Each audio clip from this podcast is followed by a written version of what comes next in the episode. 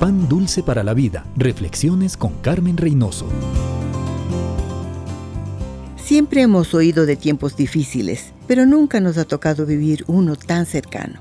Miles de personas están perdiendo sus empleos, familias han perdido sus casas, compañías enormes se han ido a la bancarrota. Nuestra sociedad tiene razones para afanarse y preocuparse.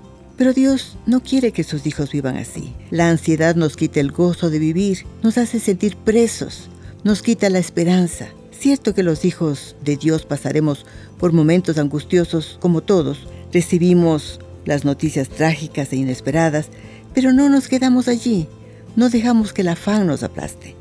Vamos al Padre, llevamos nuestras peticiones en toda oración y ruego, con acción de gracia y la paz de Dios, la que sobrepasa todo entendimiento, guarda nuestros corazones y nuestros pensamientos en Cristo Jesús. Vayamos a Dios, seguros de su amor, protección y provisión. Allí recibimos paz y podemos regocijarnos en medio de las luchas.